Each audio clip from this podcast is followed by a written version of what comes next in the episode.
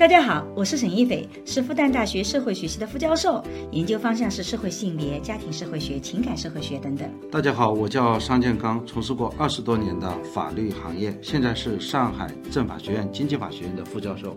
我和商老师会一起主持这档由新事项光之来出出品的播客，从男女不同的视角跟大家聊聊这个时代的亲密关系、婚姻、家庭、社会性别相关的热点事件，同时也会穿插一些我们夫妻的轻松聊天。嗯，大家请记得哦，这是一个闲聊性的节目。当你的权利受到伤害的时候，受到侵害的时候，应该是允许私力救济。私力救济，举个很简单的，私力就是私人的私，私人的力量来救济自己。举个再回到正与不正、不正对不正这个问题上啊，就正与不正和不正对不正，它只是正当防卫的一个条件。嗯，就他打你耳光，法你要相信法律会去打他一耳光，不是你去打他。你会发现，当你身边的人是友好的时候，孩子的情绪更容易安稳下来。但如果身边的人是非常的愤怒、紧张或者激烈的话，其实就会使得这个孩子的情绪更加的爆掉。就全社会应当树立关心、爱护未成年的良好风尚。是的，熊孩子你看不惯，但是作为成年人，你有没有权利去管别人的孩子？我们甚至有这个未成年人保护法，嗯，它也就是强调对孩子的。家庭保护、社会保护、司法保护，这个网络保护，各种方式要保护我们的未成年人。所以在社会学里，儿童孩子他是国家的财富，他是国家的人才，他不是只是为了一个家庭存在的。你自己可以选择不生孩子，你可以自己讨厌孩子，但是你没有权利说，因为啊觉得讨厌孩子，世界灭亡就好了，我就可以对更弱小的人进行这种斥责。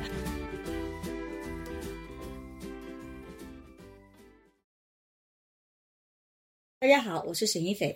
大家好，我是商建刚。我们又开始了闲聊。今天我们想聊的一件事情呢，是最近的一个热点事情。我觉得这个事情既跟桑老师的法律专业有关，也跟我自己做的家庭友好城市啊、什么儿童友好城市啊这种家庭研究有关。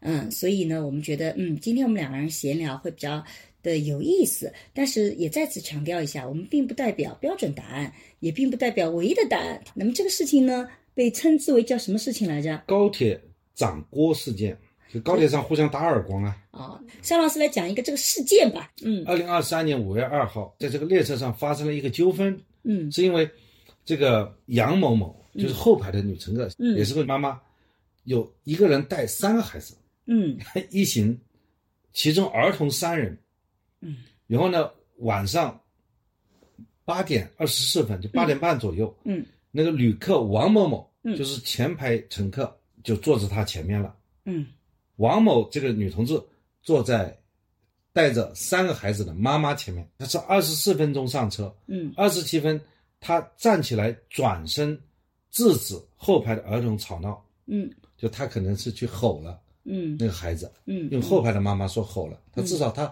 不能说，不管客观上她说过，她直接去说那几个孩子。嗯，继而呢就。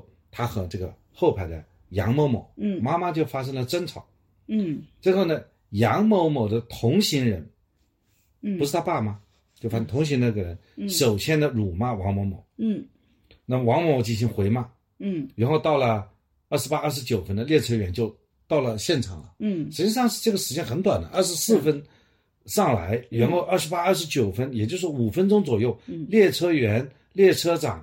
他就赶到现场进行劝阻和调解。嗯，这个时候，杨某某的同行的那个人，嗯，使用手机去拍那个王某某，拍前排的前排的这个年轻女子。那么这样的话，前排女子王某某呢，用手机呢，就又去拍杨某某，就后排的妈妈和她的孩子，拍到差不多十分钟了，到了三十四分四十六秒的时候呢，当王某某再次辱骂杨某某的时候，这个女的。去骂这个杨某某的时候呢，杨某某是用右手的手臂，嗯，挥打王某某面部一次，嗯，手臂挥打是什么？不是用巴掌打，是手臂来挥打，嗯。嗯，挥打一次，手背，嗯，手背挥打，嗯，那么到了这个三十四分五十秒的时候，有个四秒以后，嗯，就是王某某起身呢，用左手的手掌打杨某某面部一次，嗯，打他掌掴一次，嗯，也就是说。四秒以后，他就转过回去了。嗯，之后呢，在列车上和周边旅客劝阻的过程中，嗯。他在这个五十七秒，嗯。也就是说七秒以后，嗯。他再一次击打杨某某的面部一次。嗯。这个前面的女孩嗯。用右手手掌啊，嗯所以呢，这个呃，这王某某是先用左手打，再用右手打，因为整个录像都已经看得出来了。嗯嗯。然后呢，这个，然后呢，王某某呢就还选择了报警嗯。啊。公安机关呢，就是最后呢，就是做出一个认定，嗯，他认为呢，这后排的妈妈你用手臂呢去打王某某的面部，嗯。属于殴打他人，嗯。这个行为违法，嗯。那么罚款五百元。嗯。而你这个前排的女子，嗯。这个王某某呢，她这个表述是特别的法言法语啊，我把这话原文读一遍：王某某遭到击打后，用手掌击打杨某某面部，嗯。在列车工作人员和旅客劝阻后，嗯。再次掌击打杨某某面部，嗯。属殴打他人的违法行为，嗯。罚款两百元。嗯，刚刚桑老师其实是用法律的角度读讲了，从这个警方通报来讲了这个故事。我呢，从啊、这个新闻媒体上大家整理的像封面新闻，他们整理的整体的一个呃对话录以及这个事件的记录，我再来讲这个故事啊。这个桑老师比较客观啊，这个事情是这样的啊，八点二十四分的时候，这个王某某上车，然后呢入座，然后后面呢其实就是呃杨某某带着一家孩子已经入座了。八点二十七分啊、就是呃三分钟以后，因为后座孩子的吵闹，然后呢王某某向后方啊表达了一些东西啊，我们也听不清楚具体表达什么。八点二十七分之后就发生了这个嗯肢体冲突以及语言的这个冲突，对吧？嗯嗯这个，那么整体的在这个过程中间呢，从视频里面你会发现说，他们争议的到底是什么？后排的宝妈这个杨某大声喊的是：“你凭什么吼我的孩子？他是未成年人，你为什么要吼他？你要向他道歉。”同时阻止前座拍摄自己的小孩，也就是说阻止王某某去拍自己的孩子。那么在最新公开的视频中间，这个坐在前面那个王某某不仅有拿着手机对孩子拍，还有一个伸手。抓腋小孩子的动作，所以这就导致了孩子妈妈的尖叫和吼叫，说你干什么干什么，他还是小孩子。也就是说，小孩子的吵闹的确在前，影响了前面的杨某某，但是杨某某直接站起来对孩子有这个吼叫，并且还有抓捏小孩子的动作。然后王某某这个要录小孩子的时候，这个这个杨某某，也就这个妈妈是不允许他录的，说你破坏我的肖像权。王某某就说了，就是录你怎么样，就在录你。然后杨某某就说录我就摔你手机。然后王某某说摔了就要赔的。然后呢，列车工作人员呢就说了不要录了，不要录了，不要用手机来录啊！这个这个事情大家要相互理解一下。这个时候，其列车工作人员已经在场了。然后呢，这个杨某某，这个也就是个妈妈说，我小孩子刚才影响到他了，就说妈妈承认这个错误，说我已经跟他正式的道歉了。这个呃，然后呢，呃，王某某说，那么相互道歉也可以，因为这个杨王某某列车人员也认为说也有问题，那么你们相互道歉。王某某说我也道过歉了。那么杨某某就说说你要给我的小孩子道歉呐，我没有听你什么时候道过歉呢？这个王某某就说了，我刚才道过了，你自己听没听到？这个这不关我的事情啊。这个然后呢，呃，中间呢就是说他们就会对你有没有说脏话形成了这个一个争议，对吧？然后呢，这个列车员就说了，要不要去吧台那边，我们再去。处处理事情，然后这个王某某年轻的那个女孩子说我不去啊，这个我们有本事下车，然后我们一起走司法程序，我是 OK 的。那个杨某某就说了，那我凭什么要跟你走啊？然后王某说你凭你不走就不走，你为什么要跟我走？然后然后王某某那个年轻的女孩子就开始骂骂傻叉啊，然后这个女儿这个爆粗口了爆粗口了。然后这个时候杨某某也就是说和他同行的那个人就说了，你能不能不要再骂人？你怎么张嘴一个闭骂人，闭口一个傻叉的？然后呢，这个王某某就继续说啊，你是傻叉。然后这个时候列车的巡检仪视频显示，王某某辱辱骂杨某某，杨某某用右手手背挥打其面部一致，也就是说是手机录视频，然后挥手用手背打了一次。那么紧接着王某某又左手还击了杨某某面部的一次，用左手，然后中间就停掉了，有一个时间段，然后之后双方再有争执，这个时候王某某第二次用右手换了个手掌掴王某某的面部一次，对吧？然后这个是一个新闻里面这个讲的一个具体的一个很完整的一个有语言有动作的一个记录。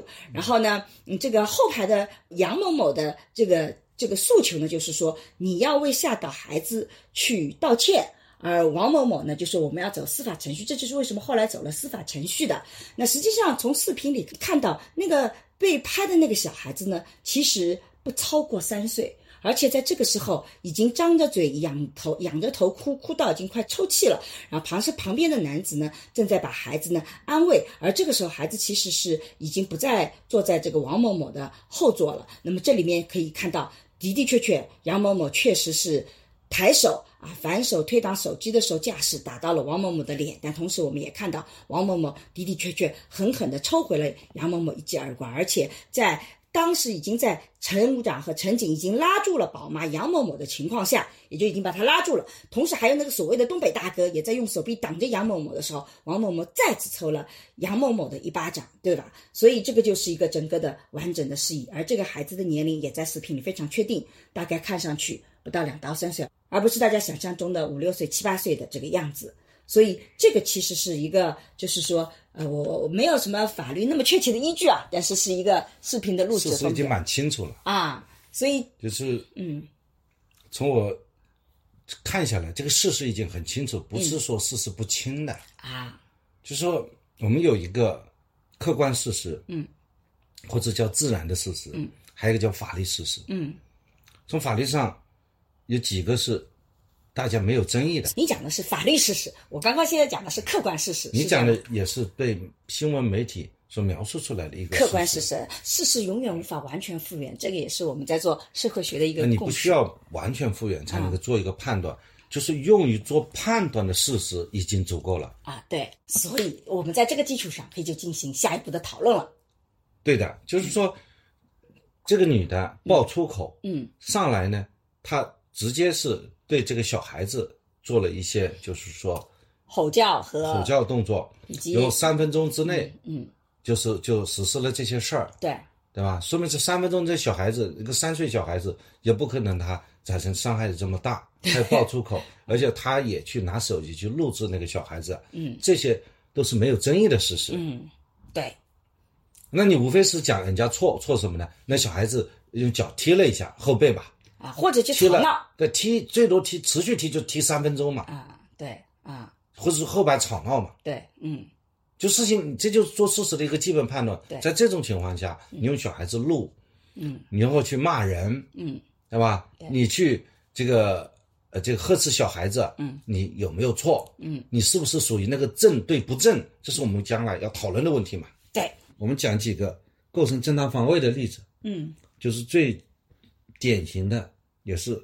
对正当防卫这个制度啊，引起大家普遍关注。这个是罗翔的观点吗？罗翔的观点，嗯，这观点没错。嗯，正对不正？嗯，就是那个在昆山的嗯龙哥反杀案，嗯啊，就是有一个老大黑社会老大，嗯拿着把砍刀，嗯这把砍刀就放在他脖子上，嗯对吧？吓唬他。嗯那么这个时候，最后他把那把砍刀抢过来，嗯，就把这个。对方给杀死了，杀死了。嗯，那这个时候呢，构成正当防卫。嗯，那么这件事情能不能从推导出来？你打我一耳光，我也立上立即打你耳光，是为了阻止你打我第二耳光呢？嗯，就是如果说能够阻止，那么它构成正当防卫。嗯，如果说这个逻辑和我们的心理的预设，因为我们说正当防卫。必须把自己带入那种场景之下。嗯，等等，你这里其实跟罗翔的意见已经有不一样的地方了。呃，我跟他，我现在讲就是罗翔的观点。哦哦，罗翔的观，罗翔说，什么叫正对不正呢？嗯，就是你你把刀对着我，嗯，难道我在当事人这种情况下，我一个正常人，因为我是无辜的吗？假设我是无辜的话，嗯，我应该是有权把这个刀抢过来，对，为了阻止你。把这个刀，你万一你再抢过去呢？对，来捅我呢？嗯，吧，就像那个卢某案，嗯，也是认为是防卫过当嘛，嗯，他也首先防卫过当，前提是正当防卫嘛，嗯，那么这个逻辑是没有错的，关键是我们在这个本案当中这么小的一件事情，我反手你一耳光，你正为一耳光，你给我左一耳光，二右一耳光，这是不是构成正当防卫？嗯，他能不能套得上是正对不正？那就这个时候就要理解什么叫正。等等，这个时候已经是你的观点了。这个时候是我的观点。对对对，所以我刚刚已经理解到了，就是罗翔讲的这个正当防卫里面，首先是一个正对，也就是说，首先他有一个前提假设，就是这个制止这个孩子吵闹是正义的一方。对的。然后他讲了几个正义啊？第二个是他被打了以后，他还手，他也是正义义的一方。但是对于第一、第二点，其实。我们觉得其实还是有争议的。那么还有什么第三点是正义的一方吗？那么孩子踢他椅背嘛，那是不正义的嘛？对孩子踢他椅背，不正义的。他这个就是孩子踢他椅背，他有权制止，这个制止是有权是正义的。他妈妈打他一耳光是不正义的，他去打人家两耳光就是正义的。不不就是我讲的两点吗？是呀，是我讲的两点吧？就是这是罗翔认为他正义的两点。那桑老师对于这两点是怎么看的？我讲的观点是，就是说，先不讨论这两点谁是正和不正的问题，我们讲什么叫正当防卫啊？先去理解什么叫正当防卫正当防卫的核心，就是要去阻止啊一个正在进行的一个不法侵害行为，在一种当时的场景之下，这就是一种本质上是一种私利救济。嗯。我讲，首先讲私力救济的概念。啊，私力救济，我因为做了《明星大侦探》，终于很理解这个概念了。但桑老师可以在什么叫私力救济？就是也就是说，在国家公权力嗯缺位的情况下，嗯，老百姓是有一种权利自己来保护自己的合法利益，这叫私力救济。嗯，因为国家的管理永远不是方方面面都周全的，它一定会有一种国家管理的真空。真空地带，在这种情况下，嗯，当你的权利受到伤害的时候。受到侵害的时候，应该是允许私利救济。私利救济。举个很简单的，私利就是私人的私，私人的力量来救济自己。举个简单例子吧，嗯，有一个人在饭店里，嗯，吃饭，嗯，吃白食，嗯，那怎么办？你到底是打警察报警，你还是说我暂时把他扣了起扣起来？你不付钱，我就不让你走。嗯，你不让他走，你扣起来，你不是限制人家自由吗？嗯，那你可以是先报警。然后在这个马上把他扣起来，等警察来处理。嗯，那么你这个扣押他的行为，嗯，阻止他自由移动的行为，嗯，在一段时间内限制他人自由的行为，这就是一种势力救济，它不构成非法拘禁啊。所以，但是我在《明星大侦探》里，法官们也反复给我这个灌输的另外一个观念，不叫灌输，我认为是正确的观念啊，就是势力救济不能被扩大化。它必须在一定的限制之内，就像你刚刚讲的个案，如果我没有报警，我直接把它扣押起来，关了二十四小时，这个就变成了一个违法行为啊！是，因为你不能够扣押别人的，你要寻求这个公利救济。对，在寻求公利救济中间还没有到了这个时间内，再再举个例子，也就是私立救济是可以执行，但是它有一定的限额和范围的，对吧？对，如果你发现有一个小偷，嗯，一个现行犯，嗯，正在偷东西，嗯。那你怎么办？你到底是打电打电话给警察？你说他偷东西偷东西，还是你可以扭送？啊，我可以扭送。啊，你把他抓起来，嗯，抓起来。你我们农村里经常抓那个小偷小摸，嗯，抓起来之前，然后把他这个扭送到公安局去，嗯，啊，这个时候是什么？私力救济。但是你不能把他给揍一顿，揍到他残疾了，你还得承担揍他以后的责任。呃，这个反正这也是真空，嗯、你到底有没有揍他也很难取证。反正这个法律是有真空。被取过取证了以后，你打得很厉害，我知道也是要被判刑的。嗯。那么好，他的正当防卫，它也是一种私力救济。嗯。他私救济就是允许你对他进行一定的防卫，以避免。什么叫防卫呢？嗯、就是你要去对他进行一个攻击。啊。私利救济，你刚才讲的扭送、扣押，嗯、有的时候它可能不涉及到人身伤害。嗯。正当防卫就是说你可能会伤害到别人。嗯。所以在这种特例情况下，他也他就可以让你去，就是说打打人家一耳光，甚至把人家杀掉。嗯，比方说，正当防卫它又分成有限防卫和无限防卫。嗯，什么叫无限防卫？啊，就是防卫可以把你防卫到死。那什么情况下我可以无限防卫？无限防卫现在讲的很重要的，比如有人想强奸你，嗯，他强他要强奸你，嗯，他如果试图强奸你，那么这个时候你可以实施正当防卫，嗯，来。保护你的什么？人身安全、保护你的性权利、性权利，性自由权，对吧？现在人家不就是强奸你一下吗？你又不要把床头那个刀把人家给捅掉，嗯。法律上就赋予你这个权利，这叫无限防卫权，嗯。就是可以所谓叫把它防卫到防卫到死，嗯。对吧？但是如果说他是一个小偷，他在要钳子来钳你的荷包，嗯，这个时候你不能把他打死。只能是啊有，限防你可以，你可以，你可以把他这个，就是他对你的财产，嗯，呃，是造成一个伤害，嗯给他一个有限的伤害，你可以拿呃，就是打他一下，嗯，是吧？棍子打他，猛击他，对。这可以是为了制止他对你不当的侵犯。我能不能理解成，如果当这个人对我的生命和性权利造成这个致命的影响的时候，我有无限防卫的权利；但如果只是小范围的人身伤害，或者是只是钱财的损失等等，我其实没有这个无限呃正当防卫的权利。能这么理解吗？我我可以比较简单一种理解方法，就是说他对你实施了这样一个犯罪行为，啊有可能被惩处什么样的一个后果，啊你可以把这相同的后果给他反制掉。啊！就如果他杀了我，他也会被枪毙，我就可以不是不是不是讲后果，就是他拿刀，他可能会把你杀死，啊，所以我就可以来反击他那我可以。就把他杀死而。他强奸我，也可能最后是把我强奸致死的，我也啊不不是把你强奸致死，因为强奸罪就本身就可以判死刑的呀。啊，原来是这么理解的。啊，所以，所以如果是一个小偷，他其实不太会判死刑。所以我其实这种理，这个是用他最多损害的是你这个财产性的。嗯嗯，明白了，嗯这个，那么比方说你有枪手，为什么枪手要经常是死在枪下的都是枪手呢？嗯所以很多人不带枪反而是安全的呢。嗯这就是因为，比方说你去拿把枪，嗯，你敢威胁人家，嗯人家最简单的方法把你枪夺过来把你毙掉，嗯这就是正当防卫。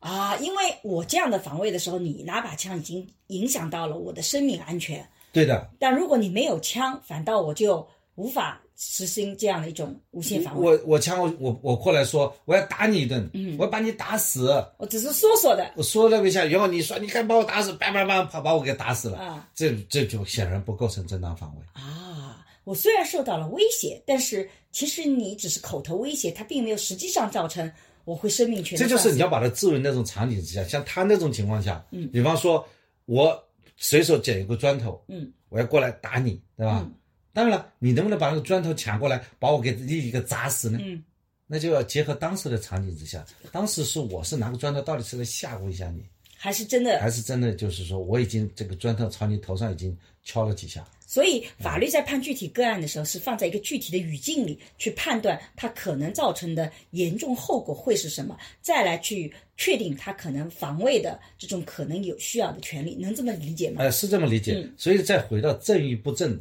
不正对不正这个问题上，啊，就正与不正和不正对不正，它只是正当防卫的一个条件。嗯，就是到底是不是出于比方我拿一块砖头来砸你，嗯我莫名其妙，嗯我来寻衅滋事来砸你，嗯，你当然是正对我不正嘛。对的，这个时候是不是你就把我那个砖头拿来就把我给砸死？你敢砸我呀？嗯我拿根棍子说我要打你一下，嗯好，你敢拿根棍子打我，我就把你棍子抢来把我给打死。嗯，我没有理解你这个问题，你你你能回答吗？我我没有听懂你的问题，你觉得是正当防卫吗？就是我觉得那是正当防卫啊，因为你都已经威胁我了。我已经拿个棍子来威胁你，可对啊以就会把我打死。你你常通常就这么理解的吗？不是啊我的意思，就是说我可能就不会打死你，但是我可能会做防卫。如果你棍子向我打来的时候，我肯定会做防卫。你防卫没问题啊，我棍子向我你我我打你的时候，你可以拿棍子来打我嘛，对是吧？这个是防卫。对的但是你们能把我棍子抢过去，立即就把我就是给给给往死里干。啊，我们来换一个更具象的场景，可能对我的理解是更清晰一点的。假设啊，现在有一个五大三粗的人，他体重比我高，他人也比我，他刚我更有力量。然后他说他要拿棍子，他已经威胁我要打死了。对，我要打死你，我要打，死这个。时候呢，我发现他正好有一个忽忽视，那我已经觉得我自于危险的地方，然后我就拿起板砖，我就把他给拍晕了，我逃跑。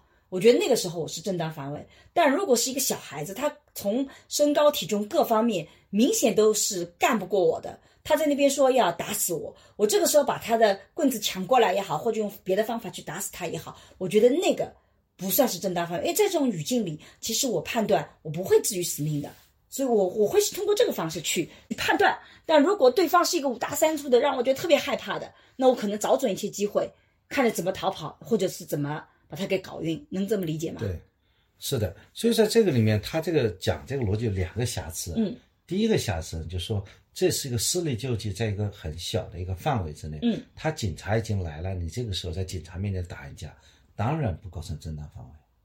哦，等等，我我来理解一下，就说你的意思是，当他们就是说，比如说第一个，当这个呃杨某就是这个孩子的妈妈，对不对？他首先一巴掌拍过去，拍过去的时候是警察已经在的时候，对他已经在确认，警察是二十八分、二十九分就到了嘛。嗯，在三十四分的时候是等于说是当警察在劝的时候过程中，当着警察面两人互相扇了耳光。啊，也就是说，如果这个时候他是就是说扇了你一耳光，其实是有警察可以在旁边保护你的，你并不处在还会继续被殴打的情况下，因为如果他继续殴打，警察会把他给带走，那个王某某就后来的妈妈，她也是当着警察的面打的。然后他也反手打了，对不对？所以在这种情况下，就判正当防卫。第一巴掌可能还会有你打了我以后，我本能的反应，我也打你一巴掌的正当防卫。但是第二巴掌，我就觉得没有正当防卫的概念了，因为警察也在旁边。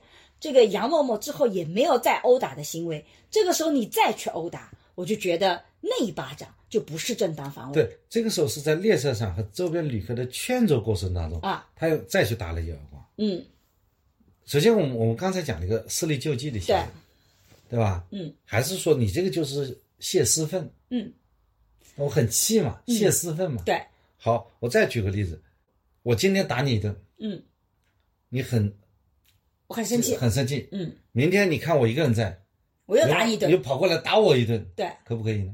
不可以，这个肯定显然你不构成正当防卫。，对，所以这个要时空一致性。嗯，就就是一定是当我受到这个威胁的那一刻，我来反击。所以，如果杨某某孩子的妈妈啪一巴掌，你你本能性的一挡，啪啦他一巴掌回击，我觉得那个是一个时空一致性，是即使是有别人在旁边，他也算是正当防卫。但是你待过了一会儿会儿，那一巴掌拍过去，我就觉得时空也不一致性了，他也不再是使你处在你需要通过这种行为防止被打的情况，所以第二巴掌，我觉得就不是正当防卫。第二巴掌不是正当防卫，大家很可能能理解。对，包括这个，呃，罗翔说，嗯我防卫稍微过度一点也不要紧的，嗯，这个逻辑对吗？对的。对的，但是呢，我们讲防卫的过度一点呢，就是说，你首先构成防卫啊你才会有一个防卫过度的问题。嗯你连防卫都不算，你不存在一个过度防务防卫的问题。啊，也就是说，第一巴掌当有人在的时候，就有警察在的时候，是不是构成正当防卫，已经打了一个问号了？能这么理解吗？对，第一巴掌就是你你们两个人，你打对方一下肯定错了，嗯那个后面妈妈很多。在这种情况下，你有没有权利回人家一巴掌？嗯，我认为这是全体网民讨论是这一点。对。第二巴掌，我觉得其实大家的争点也不太大。第二巴掌大家就觉得防卫过当嘛，如果前面承认了防卫，那后面就防卫对过当，了。重点是就是说你干我一架，我在当时我就打你。这个中国的老百姓有没有权利还手的权利？嗯，这个是老百姓和法律当中最大的争议。你发现争议在这里，对就你打我，我有没有权利罚你？如果我们的法律认为，就是说他打你，你连还手的权利都没有的话，那我不是很生气吗？违背常理。对的，所以呢，那么还手的法律依据在哪里呢？对吧？很多人就从正当防卫的角度，嗯，其实他不是正当防卫，是个反击啊，反击的权利啊。那不就是豁了吗？我能够这么去理解呃反击吧？就比如说，比方说你拿你在我们家的墙上乱涂乱画，我也到你家墙上去乱涂乱画，对这个就是一个反击，对吧？你用水枪来打我，啊我用水枪来打你，啊对吧？啊这个是正当防卫吗？它都不是一个正当防卫。啊！我理解了，它也不算互殴，等于说是对我们的法律当中有没有约定这个反击的权利、有反抗的权利有的，啊？这个我认为它不是从这个正当防卫的角度来讲，正当防卫就是正当防卫的目的是要阻却你的不法行为。就使得你无法再来伤害我。对而在刚刚那个语境里，其实那个孩子的妈妈，虽然她第一开始的确是做错的，我们在这里一定要强调一下，我们认为那个孩子妈妈的第一巴掌绝对是错的，只是因为网上或者我们都对此没有任何的争议，所以我们就把这一块就确定下来。呃，孩子妈妈打了第一巴掌肯定是错的。现在我们要问的是第二巴掌，这个是从这个呃年轻的女孩王某这边打出来的，她到底是怎么界定的？那么在罗翔的这个概念里，它是个正当防卫。但是我们现在会讨论下来，张老师的意见就是说，这不，它很难被界定是正当防卫，更像是一种反击行为。因为在当时的语境下，在陈景已经在场的时候，正当防卫的一个核心要素就是防止伤害再次发生或者对你有危险，这种危险性其实已经不再存在了，能这么理解吧？对就如果他继续伤害你，旁边一定有人劝架，而不会说使你在生命上或那个，而只是那个时候你特别的气愤，所以你就开始进行了反击。那你是有反击的权利的，但是这也没有说你做错了，但是它显然跟正当防卫的概念是有区别的，是这理这么理解吧？啊，对我终于理解了，嗯所以说，正当防卫的目的啊，嗯，它是为了对正在实施的侵害来进行遏制。嗯，这才是它的核心，对我正当使防卫，得这种侵害不能再发生。我要保障自己的利益，对我保障保障自己利益不受侵害嘛。对，我而不是发泄我的愤怒。比如说你打我巴掌，我就反你打我，我我不阻挡，我拼命打你巴掌，嗯，然后互相打，拳击，啊，拳击、搏击，这样我们法律上已经不允许决斗了。嗯有段时间是允许决斗的，嗯，以前很久以前，这个我们决定我们要两个人当中，嗯，在一个公平的场合对，啊决斗，然后把在决斗场当中把对方杀死，嗯，是合法的杀死。嗯像这个自卫，就是自自己保护保护自己，嗯。你你在打我，我也打你。那现在为什么不能够有这种决斗了呢？太野蛮了。那么在这个场景当中，他打了你一耳光，其实你很难预见到他会在持续的扇你耳光，对，对吧？所以你去打对方的话，你不是为了阻止他正在实施的继续打你耳光的行为，嗯，你是要进行反击。就你这个一耳光的这个目标是为了你的愤怒的反击，而不是说你的目标不是阻止他来再打你的对。呃，这个时候其实警察都在的，嗯，就是我们国家这个时候，你私力救济的空间就是没有了，警察在的时候就没有私力救济的空间了。这公权力已经存在了。嗯所以这个时候他打你耳光，警察会去处理他的。啊，所以从法理角度讲，这个要被称正当防卫。其实从虽然我们我其实能理解网友们的这个想法，就觉得。也，我作为普通人，我也会觉得你打我一耳光，我不还手，那我不很生气嘛？你这样不让我还手，我就会很生气，我肯定会还手一耳光。这个在情绪上和理理解上都是正，我觉得是没有问题的。但是从法律角度来讲，它的确不算一种正当防卫，是能这么理解啊？是的，大家肯定会讨论一个应该的法律是什嗯么，就是说你打我耳光，应该是法律允许他去打一耳光。对，那么说就不需要政府干嘛了，嗯政府双方都不处理也可以。嗯那么这个法律上就是说公权力在保护每一个公民，嗯，就是他打你耳光，法你要相信法律会去打他一耳光，不是你去打他一耳光。啊，对的，因为这个呢，其实就是呃，我在《明星大侦探》的时候，我们专门有一集，其实有两集都讲到那个私立救助。其实很多的这个法律里面，现代法律是逐步去限制私立救助的范围，因为如果让私立救助变成主要的去保护自己权利，那么你就会发现会逐渐成为一个丛林法则。就比如说你打我一耳光，我也可以打回你耳光，然后你再打我一耳光，我再打回你耳光，咱们就说不清楚了。那这个时候最后一定是谁更有力量，谁就可以把对方给伤害了。那法律其实是没有办法去做这样的一种允许的，让这个强者可以去伤害弱者。所以最终的方式是希望大家更多的依赖于这个法律去解决。比如说有人这个呃对你有这个以前我们的这种武侠小说里，就是我跟你有杀父之仇，你把我爸给杀了，那私立救助说一命偿一命，我就要把你的谁也杀掉了。那一命偿一命就是一个私立救助的概念嘛，走到极端。但是就是这样一种行为，其实它最后就是冤冤相报何时了。所以现代法律里有的时候会去尽可能的限制私力救助的范围，否则我们就会走到原来那些冤冤相报何时了的这个状况。我我大概是这么去理解的啊，可能我理解的不正确，不代表是法官们的意见，中间有我的理解。讲的是逻辑啊。嗯，这里有一些网民说，嗯，他不太懂正当防卫到底该如何定义。嗯，在别人先打我一耳光的瞬间，我就迅速的打回去一下，嗯，并且绝不打第二下，这算正当防卫吗？嗯，这些你就关心第一下算不算，对对对对对？你打我一下，比方说我为了我一看我眼疾手快，你打我，啪，我来我来阻挡你，对，结果呢，我自己也没有挡住我的天，结果我的手也碰到你的手。对，这种情况下，我认为呢，这个事情就算了，因为官家不理小事，嗯。一定要注意了，就是这里有第三个原则啊，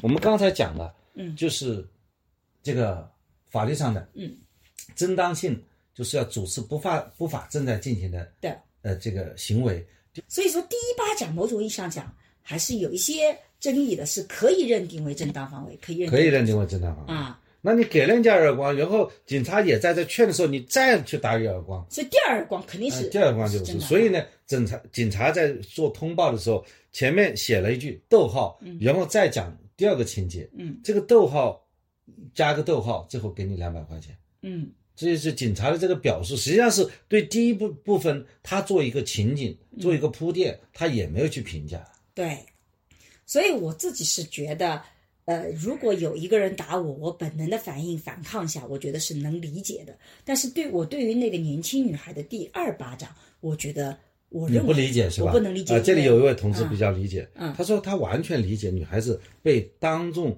掌掴以后打回去的行为。嗯，他说这个是个很侮辱性的行为。嗯。你当众打我，我这个这个年轻女子，你怎么当众？一个妈妈打我了，打我一耳光？对。这虽然打回去两次，但是不为过，嗯。对吧？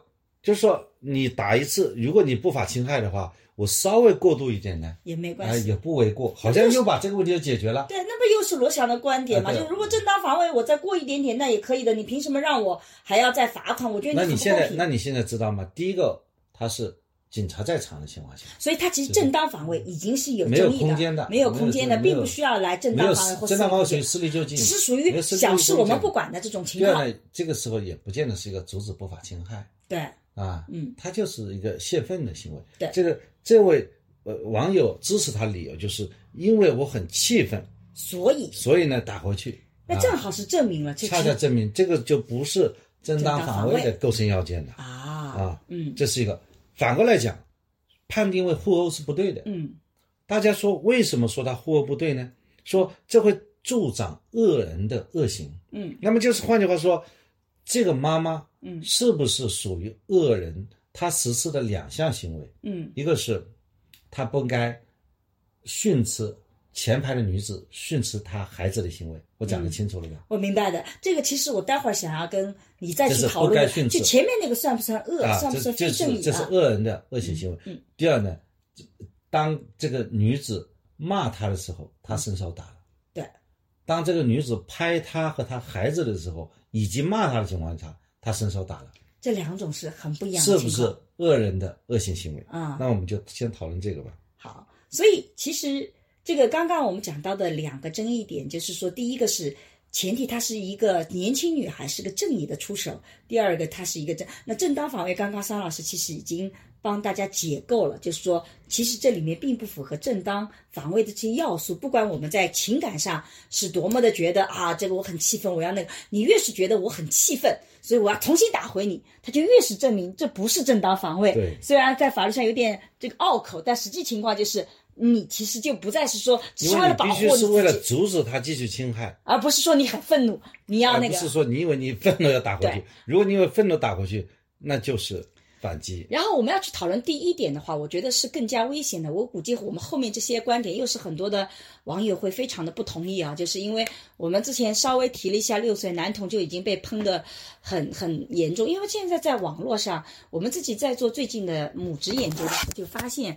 这个其实母亲现在这种形象，在整个的互联网上其实非常失语的状态的，就是你会发现，呃，我们现在声音很多的时候，我恐婚恐育，我不想生孩子，生孩子很麻烦。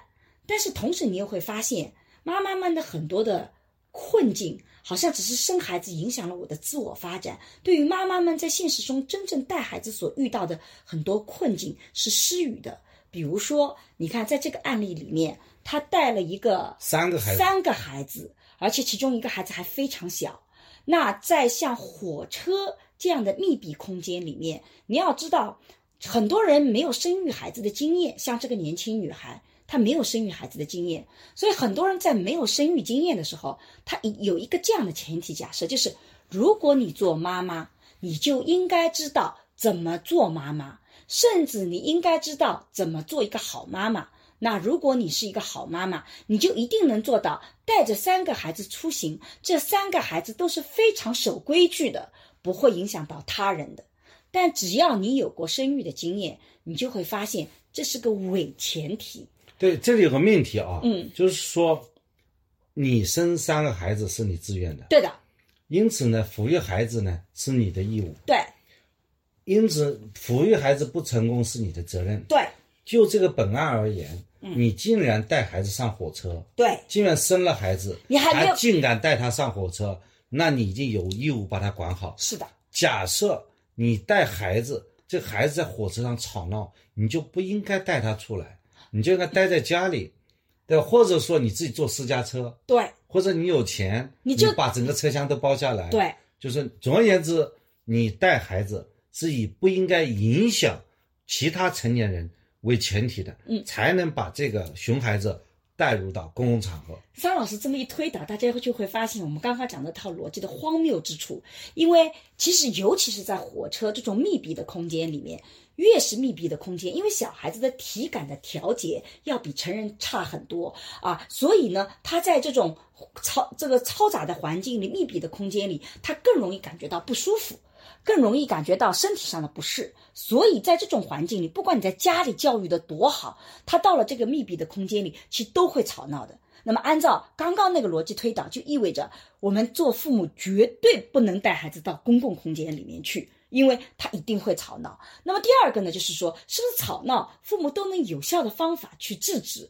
是的，是能有效的方法去制止。可是呢，父母制止这些行为是需要时间的。在这个个案里面，你会发现，这个前面的那个年轻的女孩子，从坐下到站起来指责，中间只有三分钟。也就是说，三分钟的时间里面，你告诉这个妈妈发生这个问题，再让她去处理，其实已经是一个很短的时间了。那你如果不给他时间处理啊，那你马上就发作，其实有问题。因为我觉得这个事件特别有意思的是，这个事件在刚刚发生的时候，只放出了那个年轻女孩去拍那个妈妈愤怒的样子的视频，所以网上一面倒的去批评了这个妈妈。但是之后这个视频完整的呈现的时候，你会发现，原来前面那个女孩子是非常凶狠的，在指责那个孩子，她态度是很不好的。然后这个妈妈其实已经先赔礼道歉，并且乘警出现的时候，这个妈妈是同意乘警的方案，到餐车的地方去解决问题，不要影响别的人，因为三个小孩子还会有别的同行人可以帮忙照顾的。但是这个年轻的女孩坚决的拒绝，也就是说。其实是有方法可以去让妈妈去解决这个事情，但你需要给她时间。但如果你把这些渠道全部堵住了，你希望妈妈们马上去解决这个问题，这是几乎不可能的。这个首先，我对于罗翔讲到那个正当性，我就一直不明白这个正当性在哪里，就这是我很困惑的一点。我再把这个问题再讲讲，因为我们听到这里，估计很多人就开始就是要批评我们批评我们了，啊觉得我们偏向那个年轻的妈妈年轻的妈妈啊，而在指责那个年轻女孩子，这个年轻妈妈该怎么去做？嗯，她应该怎么做呢她？怎么去做？唯一一种方法，你先讲。对吧？难道你对这个年轻妈妈要求很多吗？那我当然了，我有我自己做法，我也经常会碰到这种场景。我也跟你在演员的播客里面，嗯我们在一个从美国嗯飞回上海的飞机上，嗯一个人带着孩子，那孩子拼命在哭，嗯，那我们是不是有权利去要求那个孩子去训那个婴儿？你不应该哭，你怎么可以哭？或者训那个那个那个那个呃照顾者。我们现在这个个案的特点是，这个女子直接去训小孩儿。我们讨论这个场景，但是他们会说，婴儿你训他没有用，但三岁的孩子了，他应该听得懂了。你父母还没有教育好吗？对嗯，好，婴儿不能训是吧？嗯啊，婴儿是可以的，婴儿闹，那你可以忍受。啊这个我不知道大家同意吧？因为我们现在在讨论这个问题啊。对如果说婴儿你也能训，那我就没办法跟你讨对，论。没办法讨论。好你说婴儿都应该把他管住了。我现在是一个三岁的孩子，嗯，他的管教应该是他父母，对他管教不好，嗯，根据法律的规定，他的法律后果，因为他是无民事行为能力，对，在八岁以下无民事行为里的人，他可以干坏事，对。但是这个后果是由他监护人来承担的，对的，他监护人就在旁边，对。这个时候你去训那个八岁以下的孩子，对，其实你在追究他的责任了，对应该是去训那个妈妈，对那你训这个小孩对不对？这个妈妈虽然这小孩子犯错误，嗯影响了别人，这个妈妈为什么激怒呢？因为他的孩子他好训，对他的孩子怎么可以让别人来训呢？对，你这个是讲的第二个问题，就是第一个问题是。大家的脑海里的前提假设，觉得妈妈一定要把孩子带好，他其实是不可能的。甚至我们在以前的研究里面发现，只有一种方法能让孩子不吵闹，只有一种方法，带着孩子出行在公共的火车上不吵闹。曾经有妈妈这么做过的，然后被媒体、被所有人去抨击，她让孩子吃安眠药，啊，然后在安眠药里，这孩子睡得很死气沉沉。结果发现，这个妈妈竟然给这个孩子吃安眠药。如果你听到这种新闻，就是一个妈妈身体健康的行对。带着三个孩子出行，竟然为了自己能在火车上轻松的刷手机啊，遭免得别人对他那个有侧目，所以他给三个孩子各自吃了安眠药，把他推上车。你会觉得这个故事是不是更可怕？我觉得太毛骨悚然了。对，但如果不吃安眠药，三个孩子你连不要说那个吵闹都很难制止。因为我在看那个视频的时候，我都没有听到这个三三个孩子大声的吵闹。我觉得这妈已经做的很厉害了，三个孩子，要不然我们带三个，所以这前提假设是不行的。所以如果这个社会要求妈妈这么高，那做妈妈真的很难。我为什么讲我们是会讲妈妈集体私语，就是因为像妈妈这种带出来的困境。好像大家都不关注这些妈妈，大家只关注这些熊孩子影响了他人，因为影响的人可能面会更广一点点。现在生育的人要比这个没生育的人多呀，现在就说有生育经验的人在这个时间段的要比那个要更更少一点点。这个时候你会发现他就开始反扑了，这是第一点。但第二点是刚刚桑老师讲到的，谁有权管这个孩子？就如果我的孩子，比如说啊，踢了你一脚。你承认前一阵子刚刚有这个新闻出来，承认可不可以正当防卫，把他也给踢一脚？我能不能直接去管教别人家的孩子？也就是说，那个年轻女孩有没有权利去管教那那个孩子？正当防卫还是有的啊，他要打你，你把阻拦回去是可以，阻拦回去是可以不能去重新教训他他一顿。对。然后我觉得，尤其是他如果只是踢到了你的凳子，会让你不舒服，对不对？他还没有形成到你的很多的人生的伤害，只有三分钟不到，那你应该怎么处理？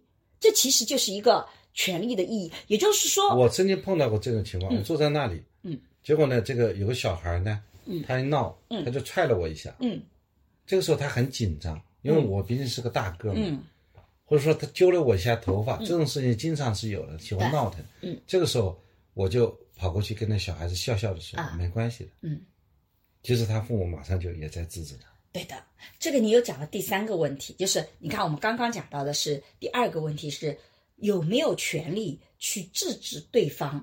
你会发现，假设你发现一个孩子做了很多让你不舒服的事情，但他的监护人正好在旁边，你其实应该做的是跟他的监护人沟通，而不是你去直接去训斥孩子，因为实际上。你是没有权利去训斥别人家的孩子的，就像我的孩子不好，我自己打，顶多是家庭暴力啊，或者是怎么样子，有人来惩罚我，但你不能够打我的孩子，尤其我的孩子没有打你的时候，嗯你不能说看不惯我的孩子，你对我的孩子大骂一通，那个对吧？因为我们讲，孩子是未来嘛，这个孩子不仅仅是属于一个家庭的。也属于这个社会的。啊，桑老师，你跑得太快了，我还没讲完你第三点。你这个是我第四点想讲的，是说，你看你圈第三点，其实你讲了一个非常重要的，就是怎么能够让这个孩子更安定下来。这是我们讲的一个叫儿童友好的环境建设。儿童的友好环境建设不仅包含所谓的硬件设施，比如说应该有孩子的游乐场，在呃这个火车里面是不是能给孩子提供更好的这种。呃，休闲的措施，比如说我们在很多地方的时候，去一些地方，你会发现他为了防止孩子的吵闹，在火飞机上以前就有，现在好像很少了。我以前记得我们坐飞机的时候，小孩子小的时候，可能因为我们孩子大了没有注意，他经常会给孩子一本填色本，然后孩子就在飞机上就开始填色。啊，很高兴的去做这件事情，就使得他能够安静下来了。这是儿童友好城市的一种建设。但还有一个很重要的就是周围人的氛围。假设这个孩子在闹腾，但是周围人是友好的啊，小朋友踢到我了，或怎么怎么样子，能不能稍微停一停，或者跟他妈妈讲说踢到我了，我我希望能够停一停，我有点不舒服。你会发现，当你身边的人是友好的时候，孩子的情绪更容易安稳下来。但如果身边的人是非常的愤怒、紧张或者激烈的话，其实就会使得这个孩子的情绪更加的爆掉。他很惊恐。所以，友好城市的这个建设对儿童其实是需要身边人对孩子的宽容的。而我们现在对于孩子的熊孩子的这种恐惧，使得我们把成人的权利远远放在了所谓友好的对儿童友好的这一块的利益诉求里。我觉得一个现实的社会里面，经常有很多的呃朋友跟我去争论，说我不舒服怎么办？这是因为我不舒服。对这个里面，嗯，应该是在我们的未成年人，啊特别是小小孩的利益，嗯，和我们成年人的利益，他当中这种利益受到冲撞的时候，怎么办？对吧？这个小孩儿，对你想想看，他等于说是五个人坐两个位，坐三个位置嘛，嗯后排嘛，嗯，他两个大人带三个孩子嘛，对，那个肯定很闹腾的，嗯，对吧？小孩子可以免票的嘛，嗯。所以他等于说，说不定就只买两张票。没有，他好像是有几张票，我不晓得。这个就不管了，就反正就是，说，空间是非常狭小的。嗯，这个时候，我们的列车员也没有说你们两个小朋友给你两张图，给你给你个颜色笔，你就给我涂涂吧。啊，没有，我们的我们的火车上没有这种装置装置的呀，对，对吧？那么希望听听到这个节目的这个相关火车呢，就是要 增做加这些儿童么一个友好的服务措施啊，对的，这是对友好城市友好的一种方式啊，对就要帮帮助他安静下来。对对吧？如果说这个孩子特别闹腾，这个闹腾这孩子是无过错的呀，因为他是一种无意识行为。嗯对，我讲他无过错，是因为他无意识。是的，过错的前提是你有一个过错能力的。嗯，这种情况下，他就像一个猫和狗一样的小孩子嘛，嗯六岁的孩子，他没有责任能力。一个狗在那里拼命叫，嗯，是吧？你是不是跑去训人家那条狗呢？一样的，小孩子六岁孩子也是虽然这个比喻不恰当，但是这个场景其实大家更能够想象，就是说一条狗在那边吠，你会发现你去训斥它，它会叫得更厉害。你只有下蹲下身去摸摸它的这个背，它才会安静下来。小孩子其实有人喜欢养小孩子，啊有人喜欢养小狗，对因为他们都很可爱。对，但他在在人类眼里都很可爱。啊，对吧？这个在但是呢，你都是要要给他一些这个，给他一些什么关心。但是在另外一些人里，这个这些人这些都不是可爱的。比如说不养狗的人，看到狗跑过去就觉得是种威胁，很讨厌。现在不养孩子，一模一样的心态，觉得孩子就是个麻烦，对，对？所以这个时候很多时候心态很他的权利受到了一些侵害，嗯受到了一些挤挤压。嗯，这个时候他该怎么去应对呢？嗯，这是不是我们讲的正和不正呢？是的对，吧？我觉得他如果说没有去创造一个友好的环境，对，那么我们的未成年人保护法当中也是有规定的，是的。对吧？所以其实是，如果按照未成年保护法，我觉得那个年轻女孩才是需要被反思的那个人。它有一个宣告性的一种说法，就全社会应当树立关心爱护未成年的良好风尚，嗯，就是有这样一句话。其他的也不能作为一个具体的法律责任，嗯但有一些是有的。但是呢，比方说孩子吵闹你，嗯，那你就是要进行合理的避让，嗯。这个主要还是由道德来约束的，不应该做一个法律的规则。是的，你不能把道德标准要求很高，要求说，呃，小孩子闹，他也不能去呃提醒他的妈妈，他也不能对小孩子做任何的这个反馈，这也不行的呀。对，这个他是有权利的，有权利，嗯。他可以告诉他妈妈，嗯，叫他妈妈去处理制止。这件事情，所以其实这个权甚至说他有权报警，叫警列车员来，对，叫列车员来处理，这个他有他的救济途径的。是的，其实就是我们在之前以前开过关于儿童权利的研讨会的时候，我印象中就特别深刻。他们举的例子就是，如果一个五岁的孩子，他就不断的这个来踢你，你应该怎么处理？那我记得当时就是在讲这个儿童的权利是这个，因为他有的时候是无意识的，他很可能在踢你的时候是真的踢痛了你，那你应该怎么处理？是很烦的呀。你啊坐在那里是很，烦这小孩子咚又来给你顶一下。，我在人生里也然后你知道，假设你很困，他就咚顶你一下。对这个时候，你跟他，你跟他父母说，你管好你的孩子。然后他父母说对不起，对不起，对不起，这孩子咣又来了一下。对的因为这个父母是管不了孩子，对父母通常情况会踩，他只跟你说道歉。对，因为父母管不住那个孩子，对那你怎么办？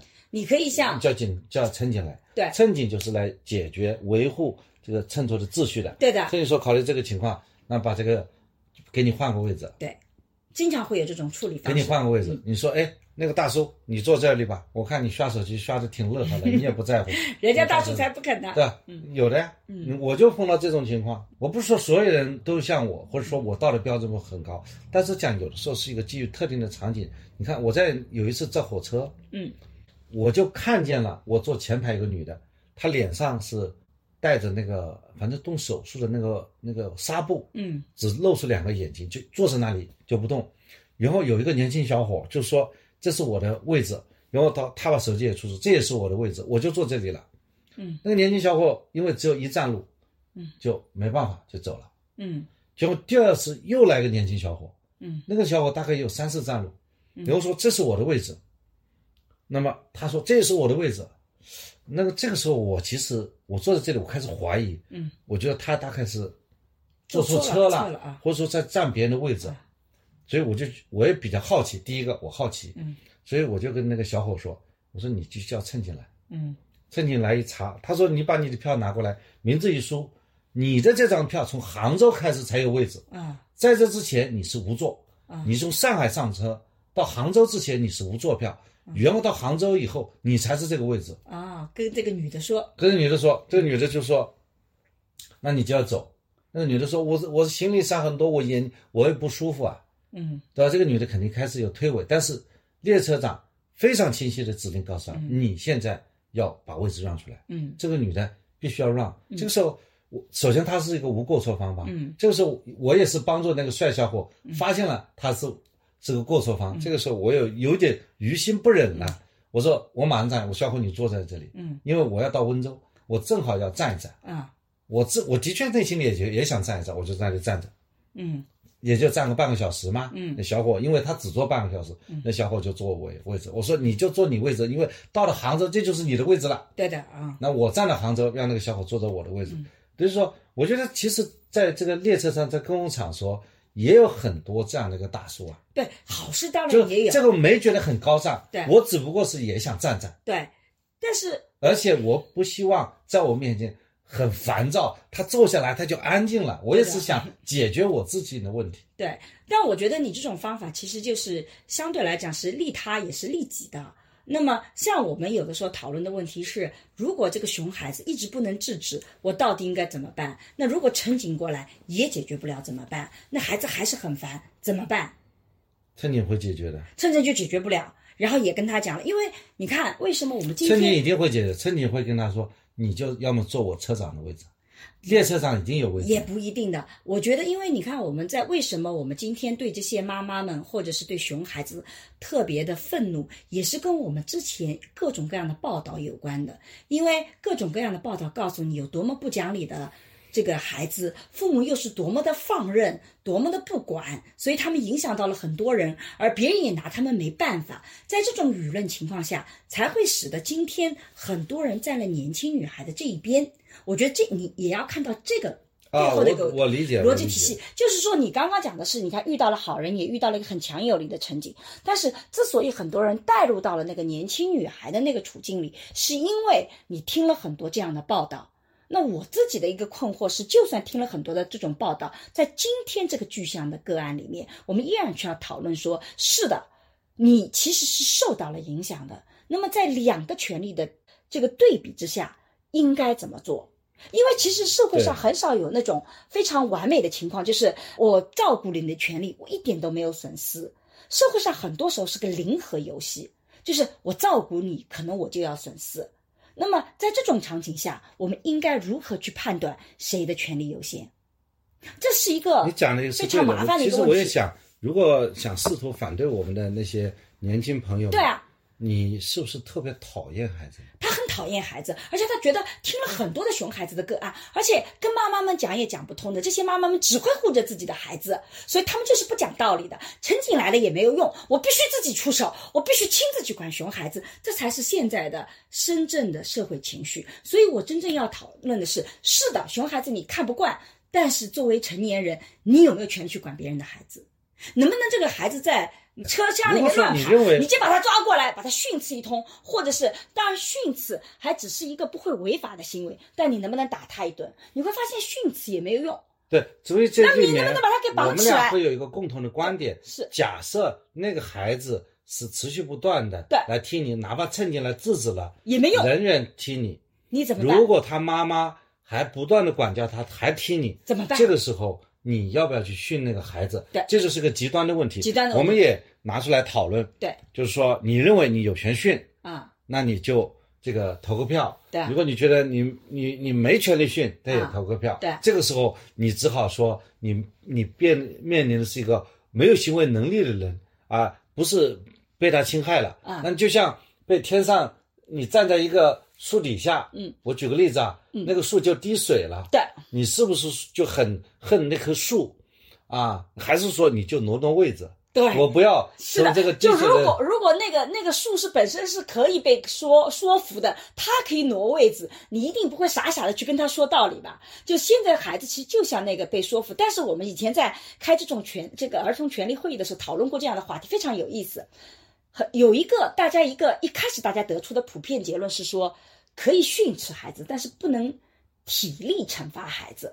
就是对于暴力的零容忍，大家是有意识的。就这个孩子不管怎么样子的糟糕，你不能打他一顿，但是你可以去训他。但是训他的时候，引导我们讨论的老师又说了：“那你们觉得语言暴力就不是暴力吗？你们在日常生活中觉得别人 PUA 你们说一些语言暴力，你就不受伤害了吗？”我们一下就被问倒了。就你看，我相信听到这里，大家会觉得我们可能讲的是一些，呃，这种极端情况，但是很多问题解决，他要往这方面去想。就大家现在会觉得，我觉得这个是达成共识的，对吧？你不能打他一顿吧？不管这孩子多么的闹腾，只要他没有伤害到你，你不能打他一顿吧？你只能够是他听你的时候去用语言去斥责他，或者是去去阻止他。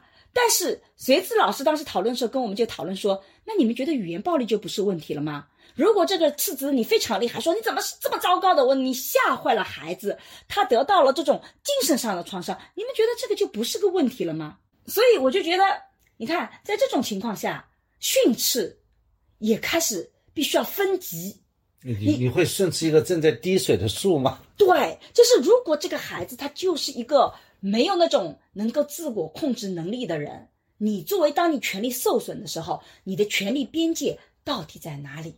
到最后，其实我们达成的共识是，只能跟父母沟通。如果沟通不成，因为小孩子离开，这种情况下，他的伤害性有限。那个小孩子，小小孩，他在那里就踹你，砰，他其实很讨厌，嗯，他是很讨，只是你的不舒服。对吧？然后他呢，在那里大声喧哗，对叫，对吧？有些孩子哭，哭的声音特别高，对那你没办法。对所以这种情况下，你就把它当事件，不要当成人为。对，尤其是所以所谓的宽容，恰恰有的时候是损伤你的部分权益的。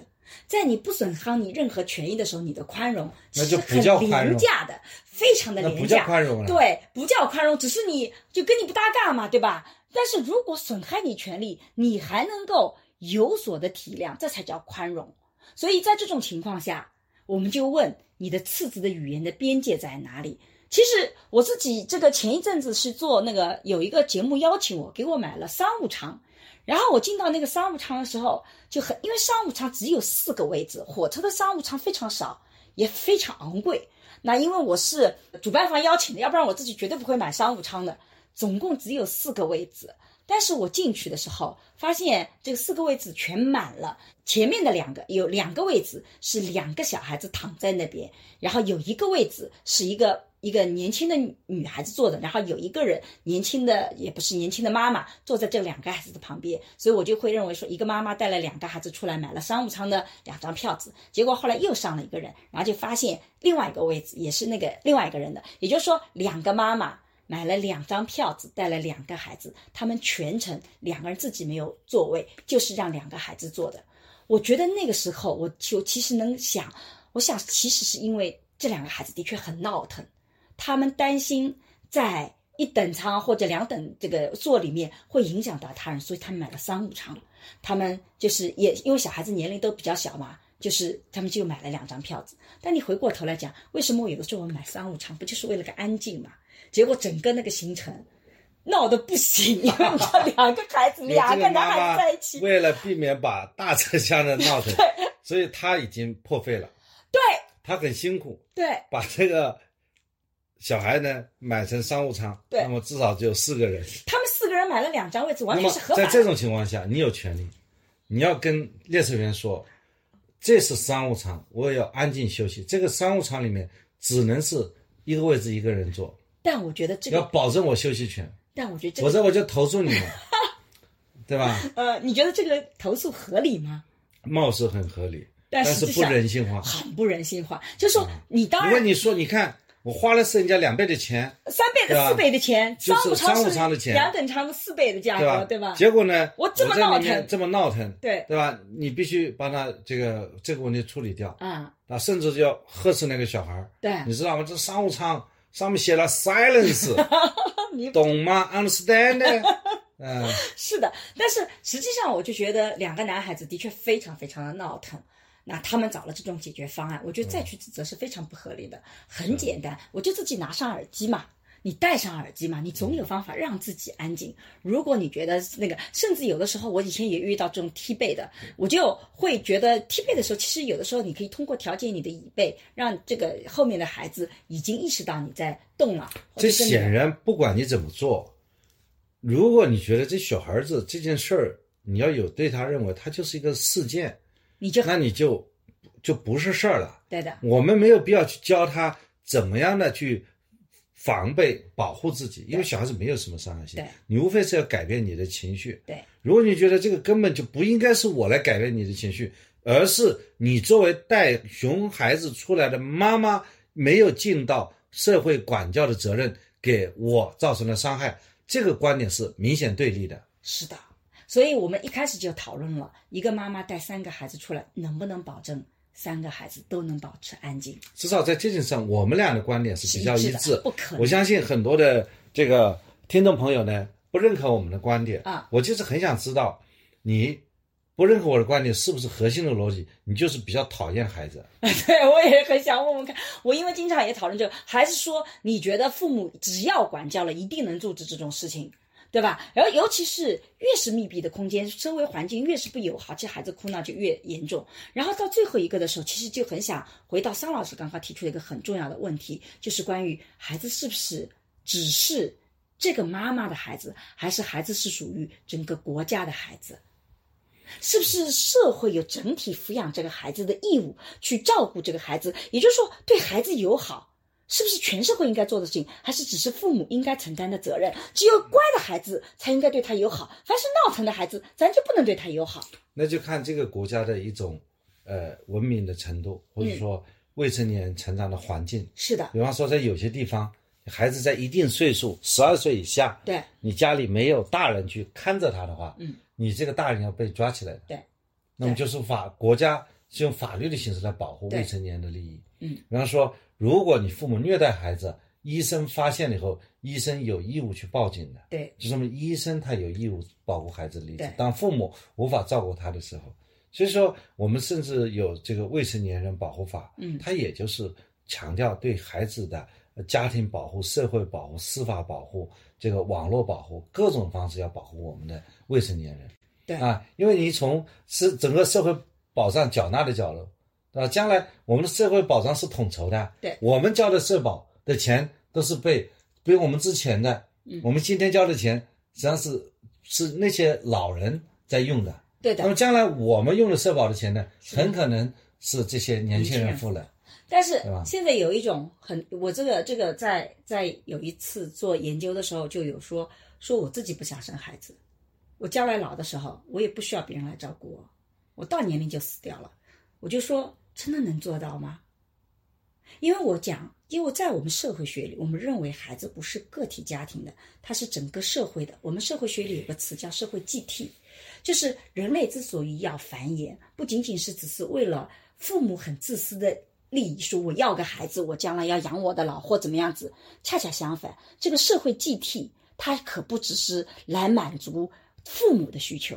孩子的存在其实为整个上一代人都服务的。比如说，其实日本就有这种反思。曾经日本有一代的人，他们就觉得独生就很好啊，我我将来老的时候，我不需要别人来照顾我，我就呃安安静静的死去。可是等到这一代人老的时候，你会发现他们不断在强调养老保障要完善，要有更怎么怎么样的体系。可是那个养老。服务体系的完善，靠的却是年轻人，却是那些曾经在这些人眼里的独母，这些人所生的孩子。你怎么可能在你老的时候，就真的觉得我就安安静静死去就好了？你不会的，你一定会要求更完善的，那就是需要年轻人，这就叫社会继替。也就是说，需要有年轻的。人人力出现，它其实会对整个的社会的发展是有重要的作用的。所以在社会学里，儿童孩子他是国家的财富，他是国家的人才，他不是只是为了一个家庭存在的。对，我们需要是从共同体的角度，共同体就 community，对吧？从共同体的角度来看待我们的一些社会现象。对，就我们人类是有很多美好的制度设计。对，比方说我们的专利制度。对，就是说。一个人他有个发明创造，嗯，然后呢，呃，他的别人用从他的技术呢，嗯，就是要需要向他付钱，嗯，但是呢，只要付二十年，嗯，因为付了二十年以后呢，他这个专利就可以，就是全社会都好用了，对，就进入了一个叫公共领域，共享的公啊，公共领域。那么你看，这不就是所谓专利这个制度设计，就是这一代人给下一代人的一种礼物，对，这个礼物是免费的，对，是无偿的，是最好的，嗯，那么这样就是。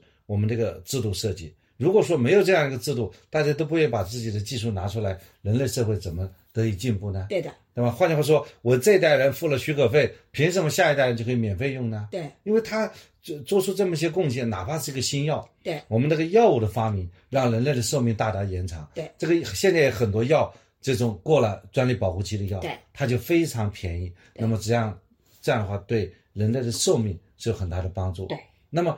他为什么需要便宜？是因为在前那些用过这药的人，他付了昂贵的这个许可费啊。对，所以这就是一个好的制度。比方就举了简单的大桥过路费，嗯，过路费为什么收费收的收费期满了以后就不能收费，就变成免费的高速公路？对。但是通过这段时间，高速公路就建立起来，嗯，这些都是共同体的意思。对，我们这一代人交的社保是养我们上一代人，对，我们未来的这个孩子。他很可能，说不定就是替你前面缴的孩子，因为这个社保是统筹的嘛。是的，他交的可能有一份贡献，是贡献给你的。是的，对吧？所以这就是为什么在我们的社会学也好，人口学也好，我们会强调这个生育的重要性，强调这个儿童友好城市，就是因为这个孩子的一定的出生率。后面年轻一代的成长，其实对整个社会是有积极的回馈的。这是下一代人会对上一代人，他也是有回报的。不仅仅只是上一代人，也不仅仅只是回馈他的家庭。这就是为什么我们在很多的城市，像我参与做上海的儿童友好城市的建设，我们在做各种，就是我们清楚的认识到，孩子不是只是个体家庭的，他是整个的社会的。那么在这个过程中间，其实就一这个在进一步的讨论就是。你会发现，儿童的管教的权利，它其实是父母具有，你只能够是说做到子子的作用，你不能进一步的谩骂。但是更重要的一点是说，你其实会发现，我们其实是需要对呃儿童本身的成长，每一个个体，不管你自己生不生孩子，你其实也有一定的责任和义务的。你也是要对他的健康成长做一定的努力的，而不是说你不生孩子就好了。甚至你自己可以选择不生孩子，你可以自己讨厌孩子，但是你没有权利说，因为啊觉得讨厌孩子，世界灭亡就好了，我就可以对更弱小的人进行。这种斥责，因为所谓的文明就是我们对弱者的态度嘛。相比较成人，孩子的确是个弱者，你怎么能够对弱者去做这样的这个斥责？这其实是一个在里面有争议的。嗯对，其其实国家已经在倡导了啊。啊，比方说这个儿童友好城市这个概念，嗯，早就在一九八九年的儿童权利公约当中提出来了。嗯，这个一九九六年呢，联合国儿童基金会以及联合国人居署正式提出了儿童友好城市的概念。嗯，那么儿童友好城市呢，在国家的发改委的这文件当中也说了，推进儿童友好城市建设的指导意见，嗯。就是已经呃有这么一个一个意见吧，它是去二零二一年的嗯。这个这么一个文件。嗯。在这个文件当中，其实就有一个改善儿童安全出行体验，有这么一个一个角度啊。出行体验，而不仅仅是设施啊。对，这里包括完善慢行交通体系，加强人行道、自行车道这是硬件规划建设，嗯优化校园周边步行线路的规划嗯和人行设施，保障儿童出行安全。嗯加强完善城市公共交通站过街无障碍设施，嗯，加强交通安全教育，增强儿童安全出行能力。对，看来呢还是没有写到，就是说要保障儿童出行的安全以及出行的体验。就因为现在呢，这个儿童的友好城市在不断的前进。现在其实你讲的这些东西，其实还是在呃，就他在硬件上已经有些硬件上我们实施了已经做了但是它的标题上已经是提出来了，对体要改善儿童安全出行体验。对，那么这个小朋友将来写日记，他说我今天的出行体验很糟糕。这个可能兄弟姊妹三个人啊、在在一个列车上，然后呢一会儿啊、又被人训斥了，一会儿我妈妈跟别人打架了，一会儿来了个警察，然后这个事情还花了很多时间，然后过了不久还要上热搜了，嗯。啊，他会写了这么一段日记。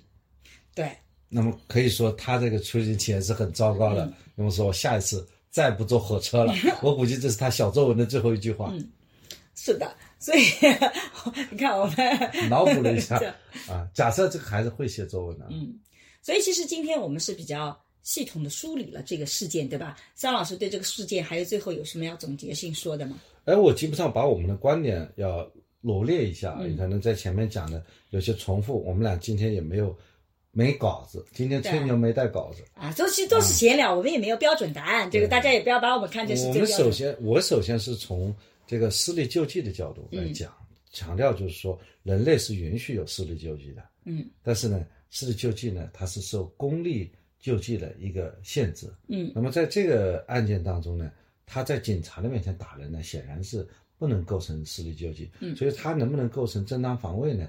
应该说这是一个比较简单判断的问题。嗯啊，这是一个。第二呢，就是说我们进一步掰开来讲这个事情，嗯，作为人家打他一耳光，那么我们能在在当时的那个第一耳光的问题啊，嗯我觉得这个主要还是一个，呃，不是说这个不可一定不可以，而是说这件事情太小，官家不理小事，嗯没有去讨论它的必要。嗯啊，没有讨论掉。那么这个事情，警察把他认定成是个罚他两百块，嗯，呃，构成互殴，我是我是认为是可以可以的，是合适的。嗯那么至于这里面讨论到你打我一顿，我有没有权利打回你一顿？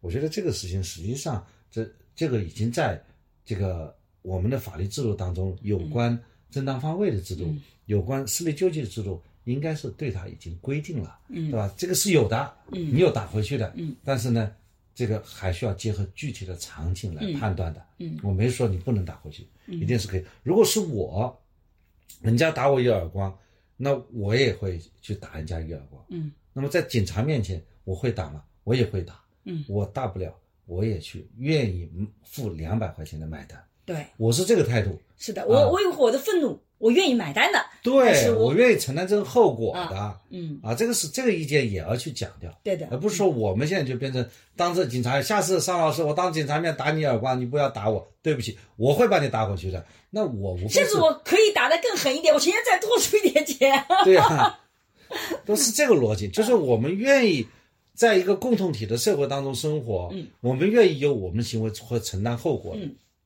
就像我们为了聊这个播客，嗯对吧？已经现在是凌晨两三点钟了，对对吧？就聊这个事儿，这是我们愿意承担的后果，对对吧？虽然这个播客出来既要做也会被骂啊，既要呃做，又不要承担后果，这种既要又要，我们不去做的对啊。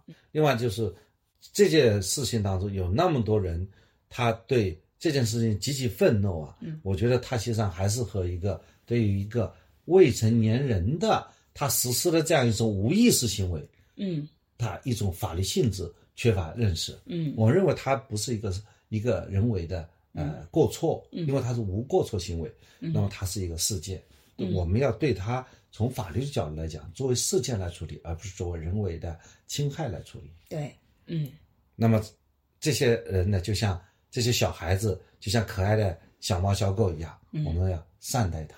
啊，虽然他这是我有的时候叫的很吵闹，嗯。这就是我从法律的角度对这个事情的一个总结性的讨论吧。嗯，而我其实是因为可能是因为最近做很多的母职的研究，真的有很多的妈妈在现在觉得自己在公共舆论环境里似乎是越来越没有这样可以发生的机会，好像生孩子本身就变成是一件你自作自受的事情啊、以至于很多的妈妈说，她带着孩子出行的时候，真的现在是胆战心惊，因为即使自己的孩子不是熊孩子，也无法保证他一直的。很安静，不影响到他人。你带他出去吃饭，他有的时候会把饭粒搞得到处都是。你带他去公园走走，他可能就啊、会去跑跑的影响他人。所以对父母来讲特别的紧张，而这个其实紧张是不应该的。如果我们的社会能意识到孩子不是个体家庭，他也是整个社会的话，那我就觉得对呃使得父母有这样的这种紧张，其实是全社会应该去改善的一个事情，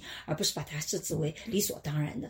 当然，我特别能理解很多人对于熊孩子的愤怒。我们听到到了很多对于这种所谓各种各样的熊孩子的那种事件，但是大家也要知道，社会事件常常是只挑极端的事件来走。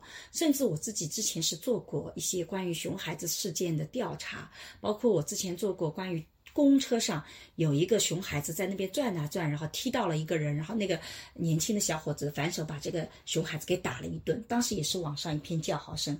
可是我们后来整体的看了，就是因为我们要讨论这个事件，我找了那个完整的视频，然后你就会发现那孩子转啊转啊转，其实一直没有碰到那个人，是这个人他不断的把脚伸出来伸出来，本来他做的很正常的时候是没有的，其实那个人一直在脚伸出来伸出来挑衅他，你敢碰我吧？你敢碰我吧？那个孩子才去去去去转了踢了他。然后才有后面的事件，然后最后就变成一个熊孩子的个案。所以你会发现，媒体有的时候会因为你讨厌熊孩子，让熊孩子的各种的事件出现在你面前，这也是件很可怕的事情。所以所谓的同理心，其实就是要去理解跟我们不一样的。群体，所以呃，你不要因为有很多的熊孩子导致你讨厌孩子，你可以自己说我不喜欢孩子，我不生孩子，但你不能够因此而发生到发展成为去讨厌所有的孩子，讨厌所有外面你遇到的孩子，你不能忍受孩子的任何种行为。孩子这种生物，就像刚刚张老师讲的，他在很长一段时间内，他的确是没有行为能力的。就像刚刚下过雨，你走过一棵树，一阵风过来，树上的树叶啪啦嗒抖了你一身，你能怎么办？你不能跟这个树去对骂吧？孩子有的时候就像这种环境，所以我们可能是需要对孩子更宽容，这也是我们个体的文明的呈现。而呃，很多的朋友之前也批评我，经常、经常站在妈妈的角度，没有站在年轻女性受伤害的。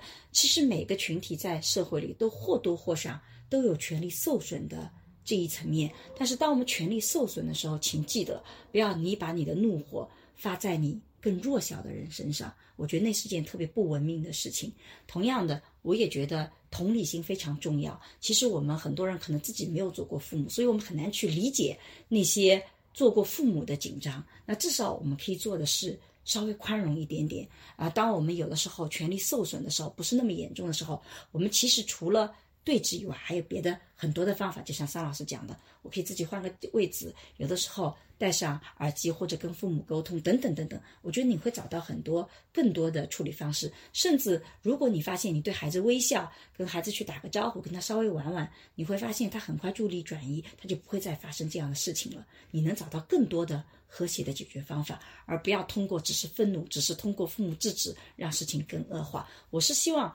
这个社会能互相更多理解一点，能更美好。因为你其实需要别你去理解别人，但你也知道，当你处在困境里或跟别人不一样的情况下，你也是需要别人来理解的。只有互相有这种同理心，社会才能变得更美好，而不是我们互相伤害。只要你跟我不一样，我就立马觉得你是罪不可赦的啊！我就觉得你做妈妈就应该做到，只要你带着孩子出来，你就一定把孩子管好。我觉得这种不切实际的这种希望、这种假设是需要去破一破的。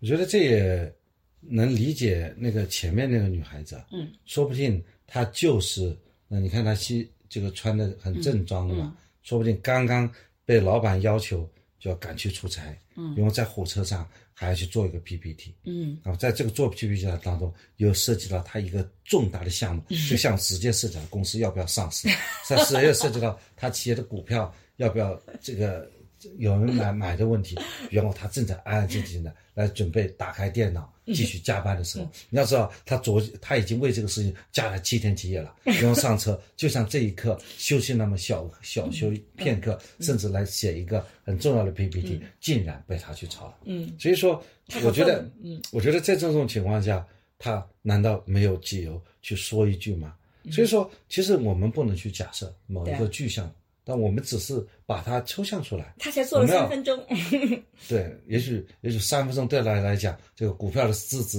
甚至要多少倍，对吧？就是说，但我觉得我能理解你的意思，就是我们其实也并不想去指责那个年轻的女孩子，没有我我们完全没有这个意思去指责她，就是而是希望把这个事情剖开来去讲。那个，因为你可能有自己的情绪、自己的愤怒，你需要在那个时候你控制不住，我们也完全能理解，我们只把它剖开来讲了。嗯，对我们并不是这个案件的法官，对，我们在这个案件当中，因为我们只是结合网上的一些事实，嗯，所以说，呃，我们无非是无异于去判断谁对谁错，而是说我们从各个人的角色对，去讨论。假设这个这个小姑娘是刚刚呃这个新婚燕尔，或者说要去跟去男朋友约会，她也许她不会这么去做，嗯。她很可能有她自己的问题。假设那那几个孩子，这个这这段时间他妈妈给他一篇小人书，他也做得很好，嗯，对吧？假设他们就在那玩手机，聚聚会神的，一一点声音都不发生，就是说这个事情有 N 多种变种，嗯，人不可能两次踏进同一条河，所以说我们不要对这个案子做太多的是非解读，啊。而是说我们这里所强调的，我们创造一个包容的社会体系，嗯。这是我们要表达的。对，我相信可能在评论里还会有很多的朋友问我说，如果我带着孩子出去，怎么能保持安静？其实我记得我当时做能量豆家庭桌游的时候，专门做了一套这个图形接龙的游戏，就是当时我就是为了让我儿子能够跟我女儿出行的时候能安静做的，因为那套游戏就比较难一点点，然后他需要安安静静的去做，因为我们原来的桌游都是很闹腾、很快乐，所以那个，但即使是这样，我发现有的时候，比如说给他一个 iPad 也是个很好的方法，但 iPad 还会有声音，也会影响到他人，所以你会发现，嗯，其实作为父母，我们也需要努力去想一些方法，怎么尽可能的让我们的孩子在公共领域不影响到他他人。我觉得这个反过来也是作为父母应该具需要具。这也是作为父母应该具有的一个自觉性，但有的时候对于那些做的不够好，或者其实也没有办法做到的情况，其实也需要他人的体谅。因为我也觉得自己，即使我带着孩子出行，有的时候也无法做到真的让孩子全部很安静。就包括我们自己出行，很喜欢在火车上打牌，把转起来。不要说小孩子影响别人，我们自己偶尔也会影响别人对，我们有时候也声音很大，对，也会被那个，所以偶尔真的也会出现这种情况。所以我觉得，呃，只是能，只是说，可能我们互相都需要有的时候需要一个提醒。对，前段时间我发现一个大哥，嗯，拿这个手机，声音放的很响，嗯，然后呢在那看短视频，看的那口水都软了，啊，声音在那笑啊，嘎嘎嘎嘎嘎。我本来也想去提醒他一下，我结果看他那么开心 我俩就算了 就是他那个看一个人对着那个短视频看，看一下刷一下，那么开心，像一个孩子一样的，所以可能年龄也比较大，所以呢，这我也想，这也是另外一种包容吧，对对吧？所所以反正我们今天讲的不好，大家也要包容。其实，呃，三老师讲到这个点，我觉得特别有意思。其实情绪是有传染性的，如果我们经常把快乐的情绪传播出去，你会发现身边也会那个很多朋友跟我们讲说，听我们的播客很快乐，然后回到家里心情也很好。你会发现这个就变成一个正向的循环，你的快乐情绪也会影响到家人更放松，然后会更快乐。但如果你经常是在一个很糟糕的情绪里，然后把这个糟糕情绪也发在别人身上，然后他也会这个情绪不断的传染。哎，你真的会传染，也会你知道吗？那个我那个我在火车上不是嗯帮了那个女的吗？嗯让她坐下来，嗯结果呃，他刚开始不就是很凶巴巴的吗？嗯嗯我们就等于说啊、要要躺平呐、嗯躺在地上的节奏，我就是不起来，怎么怎么样。后来我就把他解解了困以后，嗯，她在下车之前特意走到我的面前，啊谢谢你。说谢谢你。啊，哦，我也想起来，在商务舱遇到那两个孩子，闹了大半天以后，他们累了，他们后半程也睡觉，因为他们闹得的实在太累了。后来他们也睡觉了，然后我觉得啊，我也可以再休息一下。啊，对，所以你不是全程的，对啊，嗯，就也就是说你，当你这个善良的情绪或者美好的情绪传播出去的时候，它最后可能转一圈也会回到我们身上。但如果我们太多的负面情绪，你会发现最后传到我们身上也是很负面的。当然，我们也不是说不能理解这个社会我只是觉得现在的社会戾气实在太多了。到处都是戾气，然后到处都是各种极端的新闻。如果你时时刻刻处在这种极端的新闻里面，处在各种戾气里，你是很容易被传染的。那这种情况下，很可能我们自己的情绪也不好。所以我们有的时候需要跟那些特别糟糕的事情做个分割，更多的去靠近一些美好的事情，对他人多一些宽容性，也对自己也更多的我们至。少你不要三分钟就训人嘛，对，三分钟之内就训人家孩子。有点过了。这个这个事情，我们讲的这个讲到大白到这里，实际上是稍微要控制一下。对三分钟以内，你是不是提醒人家父母了，对。对吧？关键就是这个视频一开始出来的时候，只看到了，因为其实人一拿出摄像机摄别人的时候，自己情绪会控制下来，所以你会发现，我经常提醒很多的这个学生，他们经常跟我讨论说，我说你不要。只看一部分的事实，因为这个就叫后真相时代，这是被裁剪的。当一个人拿起手机来拍对方的时候，他情绪一定会下降下来，他会更平稳。但是你要知道，他拿出手机之前，他的情绪是怎么样的，那也是很重要的。我觉得今天这个事件就很好的展示了这个过程。一开始是只有这个妈妈暴怒的这个视频，后来又有个完整的视频，甚至这里面还出现了个什么网红大哥说啊孩子很吵闹，我要去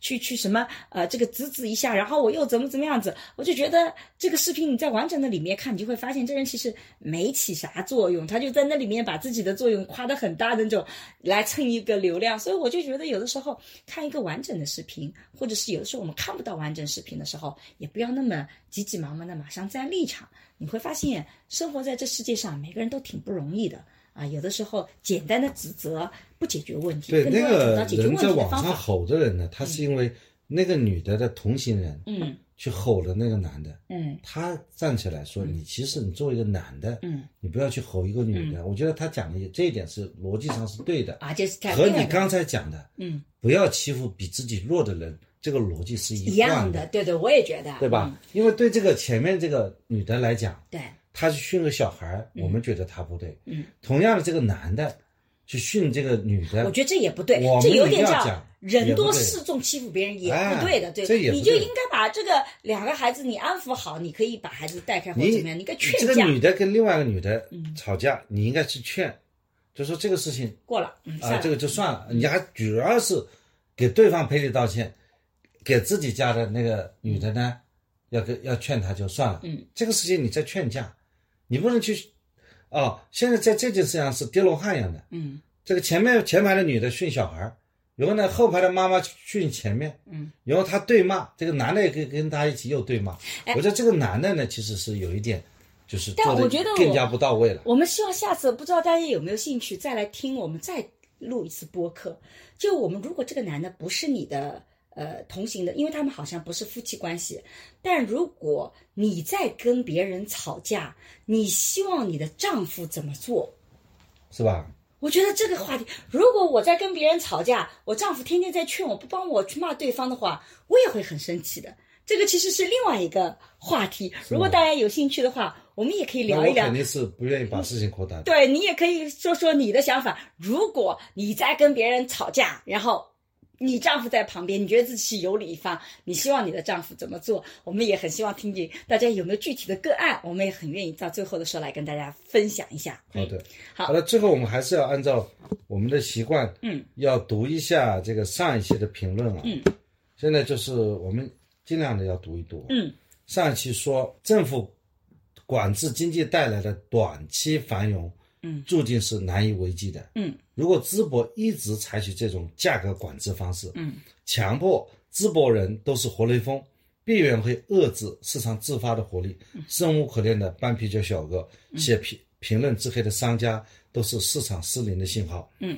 啊，这是左交小猪所以你首先选了一个支持你的人，对吧？啊，我他看到评论里面很多人还是很点赞最多的。对，很呃，我支持觉得。这个观点还是对的。嗯那么，因为我们现在政府管理也有一些急功近利，是嗯啊你一个领导到这个地方来，马上要出效益，因为嗯每年、每个月都要统计 GDP 的，嗯对吧？这种情况下，就是政府经营行为的短期效应呢，嗯，它还是讲出来的。嗯我要读一个点赞很高的，排名第三的，就是呃，其实不知道排名多少，哎，点赞十四，排名很高的。他说大离谱说，呃，非常感谢沈老师走到公共领域。他说我也是受惠者之一啊，他就讲了他在网上有很多这个看了我的很多的视频，也知道我是怎么做了心理建设来走出来的。我就觉得，哎呀，他给我贴很多的正面标签，我觉得真的是件非常有力量的事情，非常感谢。他写了很长的一个评论，我就不再一一去说了。嗯，但的的确确，我做了播客、长视频、视频课和书籍，这些都是我做的。看来是个铁粉，知道我做了很多很多的事情，非常感谢啊。嗯这个糯米听播客说，沈老师、商老师的每一次的内容都用不同的角度，其实听众啊也不需要那么严谨的内容，嗯，因为最重要的是沈老师和商老师输出的观点，嗯。感谢这个平台能够让我们随时都能听到高知夫妇的聊天，嗯，也非常喜欢之前请来另一对高知夫妇诗人的谈话，期待沈老师更多的观点输出，嗯，啊，这个好像是对，呃，你的一个有意表扬，是不是？有些人觉得，呃，两对夫妻聊的时候比较乱，对吧？对，当时我们那个视频，我自己觉得是一个特别热闹，我们到现场觉得感觉特别好。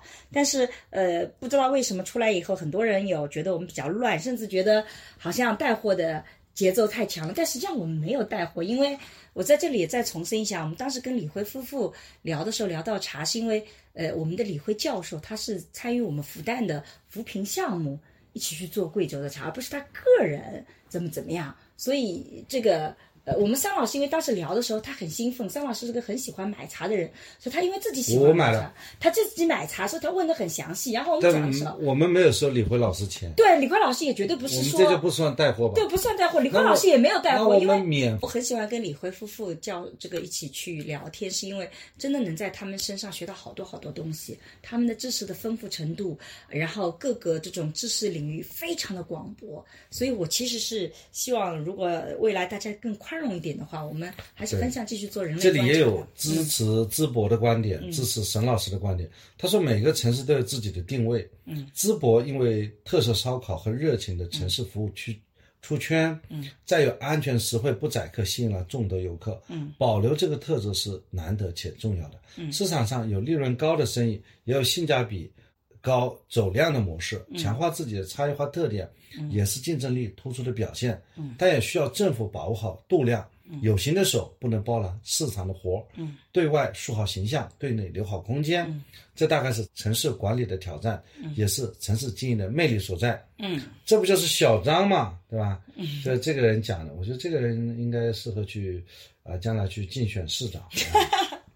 我没有记，还有甲乙鸟和这个阿仔不想再吃牢饭，其实都是在这个呃。这个总体上，我觉得是支持桑老师观点，但他们也讲到，像甲乙鸟讲到，这个淄博最吸引我的就是无条件的信信任，因为你现在看一条新闻，可能都要再三斟酌是否可靠，但是这个呃，淄博就觉得不用提前做功课，每哪一家都不会去宰你，所以有一点人情味。然后阿仔不想吃牢饭，也讲到了，就是说淄博本身并不是一个嗯传统意义上的旅游城市，所以它其实呃会比较好的去。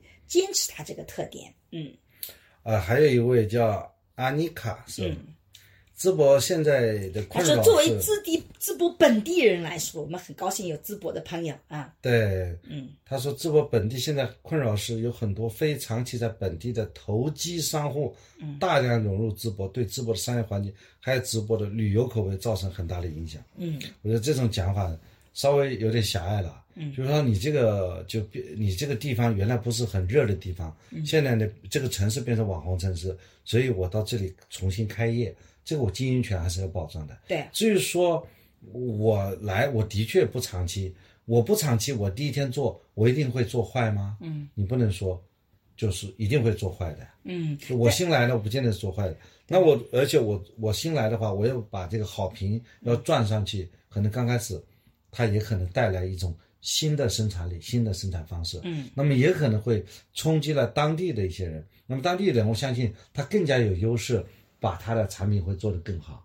这样的话，就不就形成一个市场竞争吗？但可能他这句话其实是有一些背景的，比如说之前我们知道我们提到的有些地方，他的那个出现了宰客的行为，其实都不是当地人所为，都是这个地方火了以后，很多的非这个地方的人去经营的时候，他不会去在乎这个地方的声誉，所以会出现这些问题。所以我觉得这种担心也是有它的背景的，有它那个，所以这个恰恰是需要可能在未来淄博管理方面更更去协调的一个方面。因为现场很多人黑，所以大家不是通过好评去找的，因为现在到处都是店，对所以呢，这个外来不法分子呢，他也去马上去租了个门面，开了个店，对吧？结果吃下来，又让大家对大家这个网上所看到的体验呢差了很多。嗯，那么这个店呢，你到网上去找，甚至这个店名都没有，变成黑店了，对吧？我觉得这个倒是要，这个政府呢也要提醒啊。对。所以听过这一段的政府同志呢，也要加强监管。对。至少